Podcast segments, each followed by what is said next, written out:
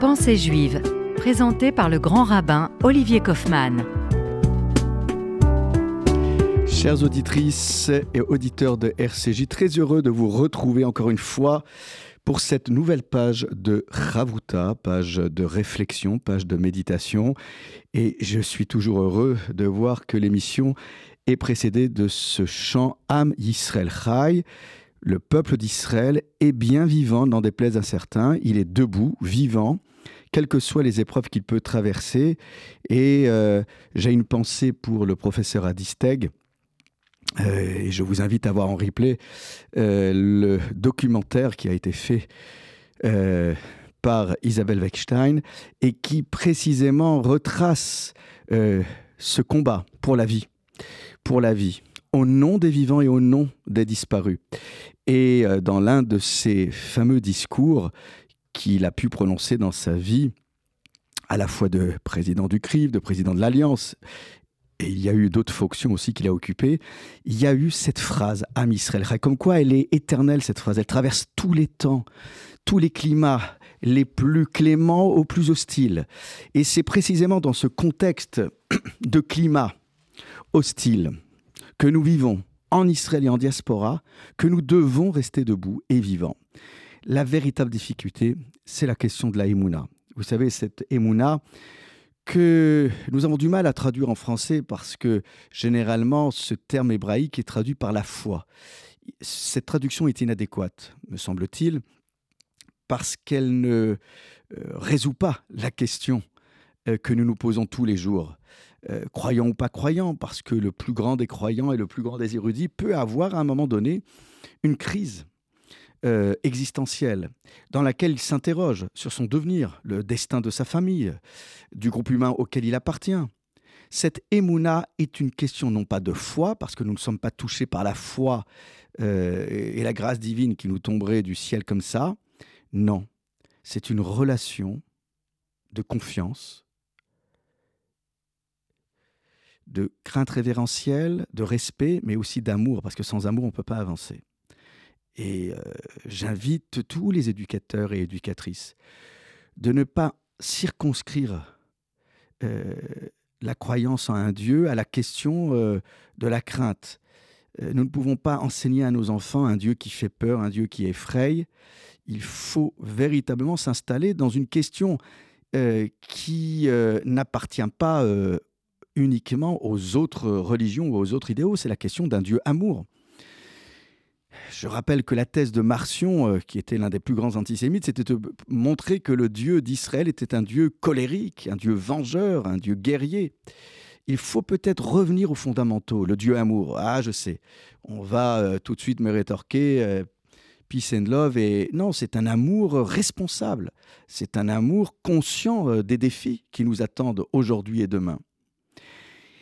C'est sans se départir de cet amour que nous devons combattre euh, les parts d'obscurité euh, qui sont tombées sur le peuple d'Israël, sur la terre d'Israël et en diaspora.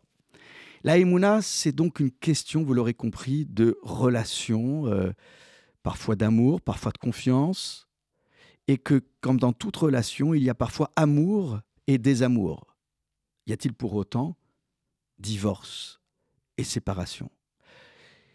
On a souvent voulu nous dépeindre comme un peuple qui, ayant fauté, euh, euh, euh, ne pouvait plus prétendre ni au retour à la terre d'Israël, ni à la bénédiction divine. Le peuple maudit, à minima, on le tolère. Voilà, il est, il est dispersé, l'exil étant une des configurations de cette malédiction, une de ces déclinaisons de la malédiction. Eh bien non.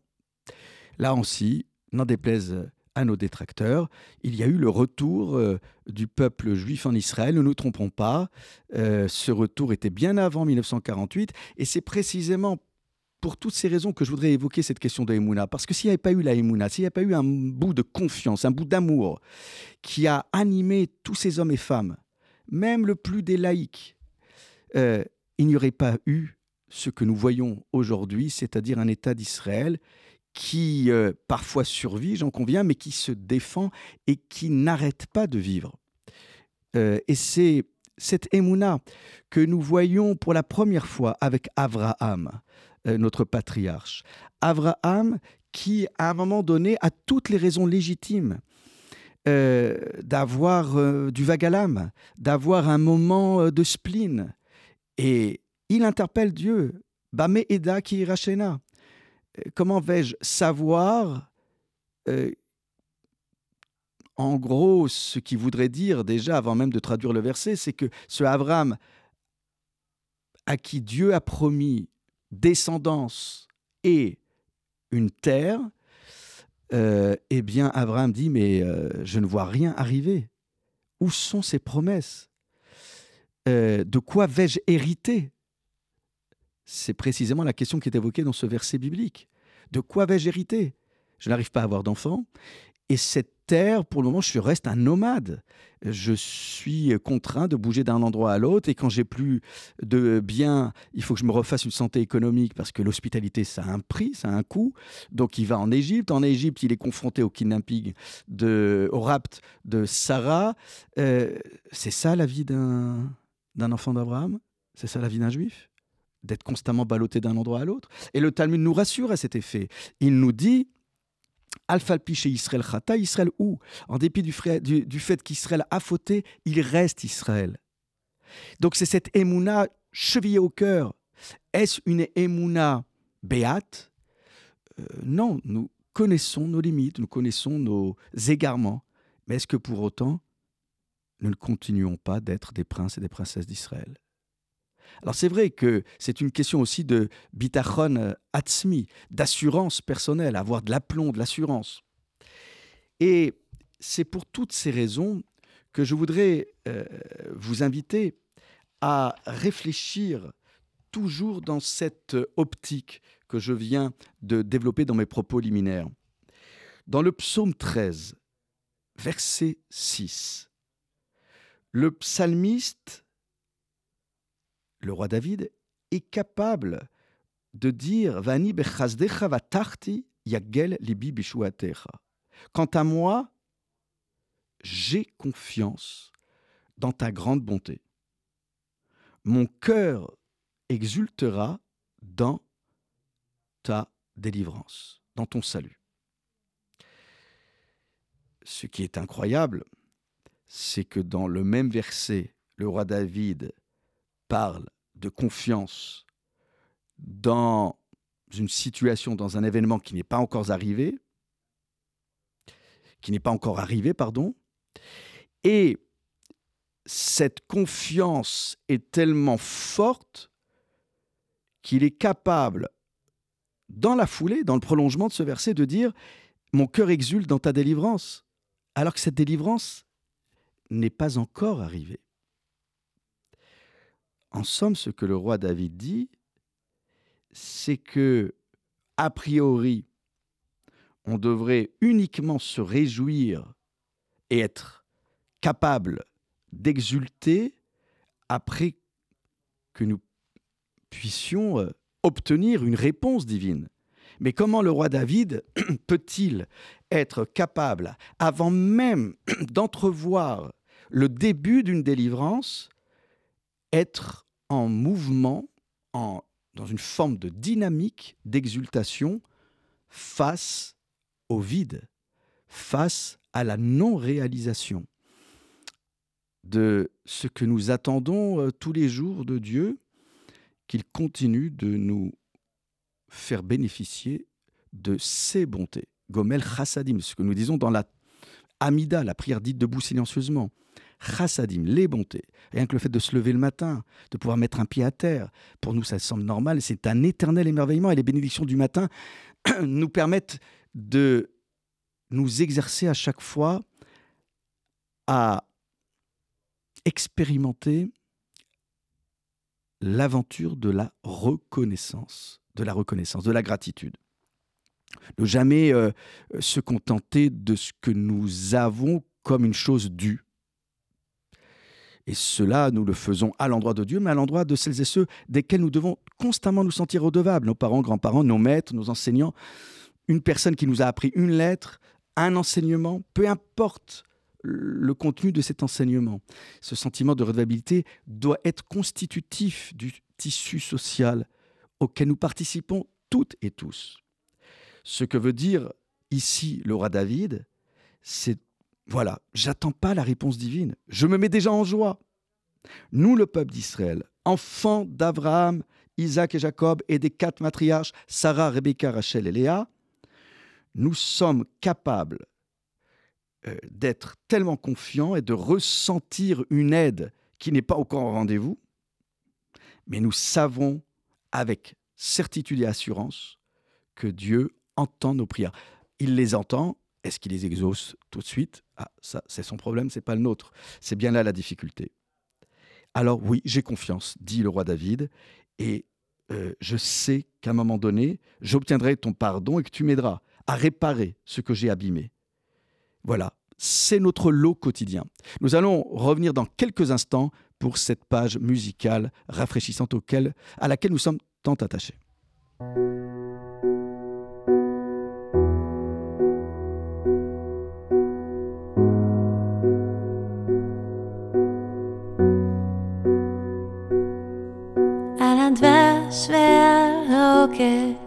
על המר והמתוק, על ביתנו התינוקת שמור אלי הטוב, על האש המבוערת, על המים הזכים, על האיש השב הביתה מן המרחקים, על כל אלה, Alkalele, Smanali, Eli, Ható,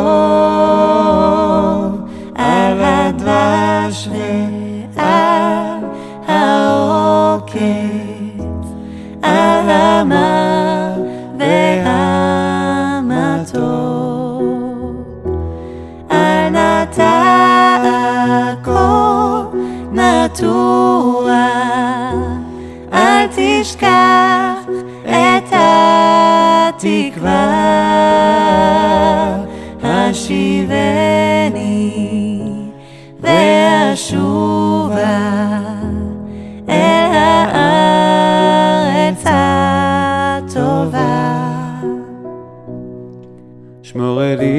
זה הבית, על הגן, על החומה. מיגון, מפחד פתע וממלחמה. שמור על המעט שיש לי, על האור ועל הטף, על הפרי שלא הבשיל עוד ושנאסף. על כל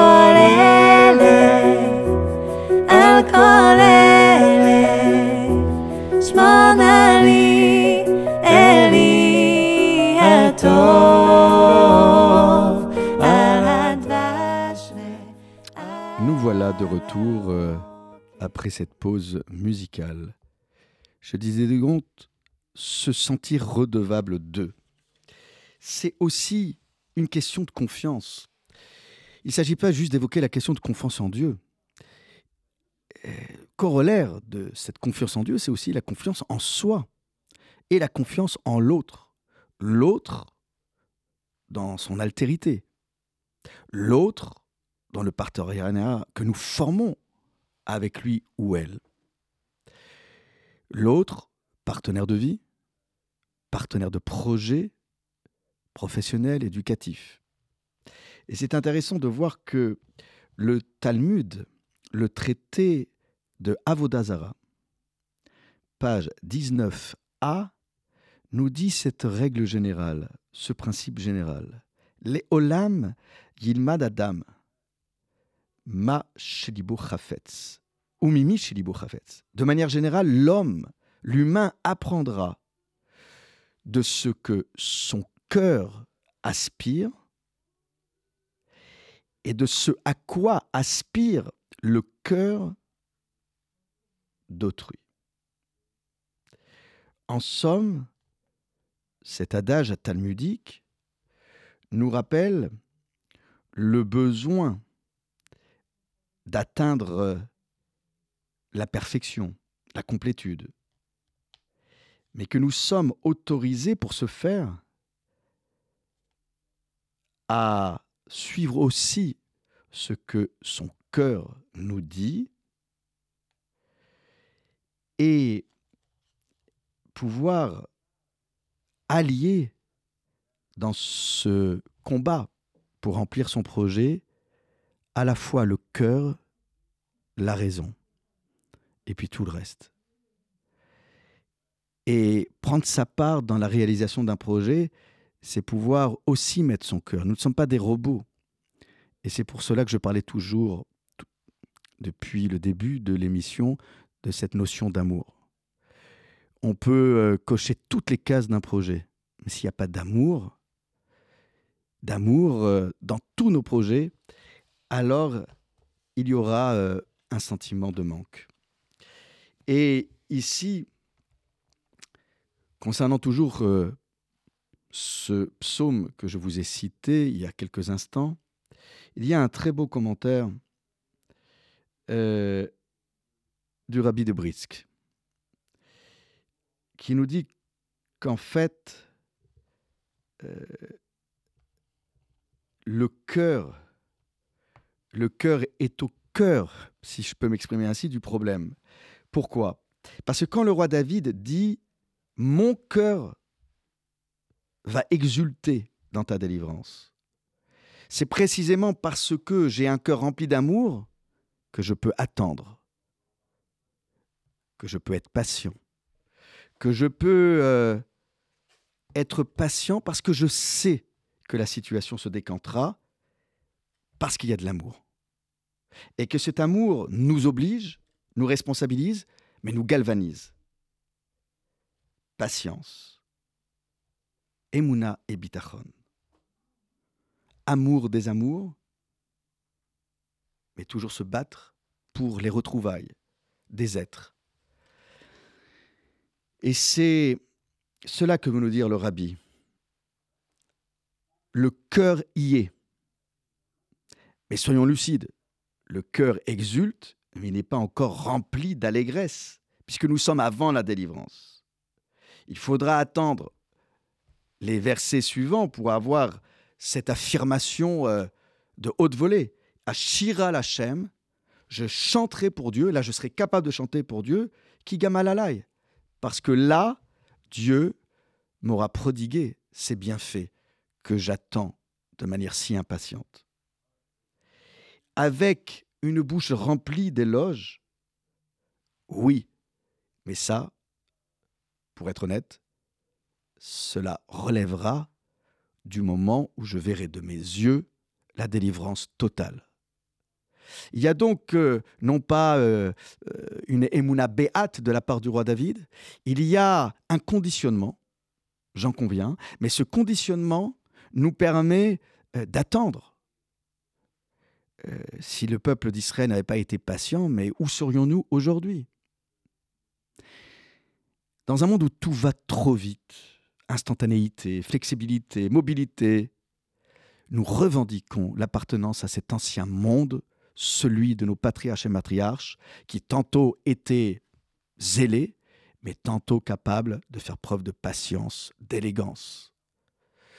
Et c'est la leçon qui nous est donnée aujourd'hui par euh, ce roi David.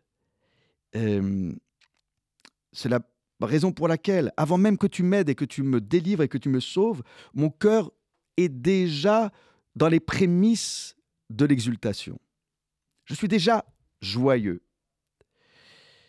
Oui,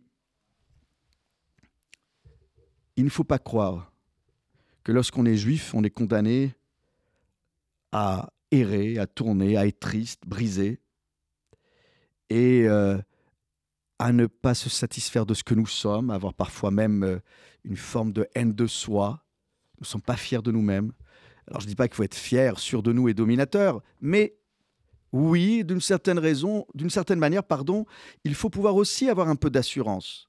C'est cette assurance qui nous a permis d'affronter tous les obstacles qui se sont dressés sur notre chemin. Le chemin, il y a c'est que mon cœur s'exulte, exulte, pardon, que mon cœur se mette en joie, n'en déplaise à certains. Ah oui, comment pouvez-vous être à la fois dans euh, le combat, la mémoire de celles et ceux qui se sont battus, et puis euh, euh, de passer aussi allègrement de la mélancolie, la tristesse à la joie.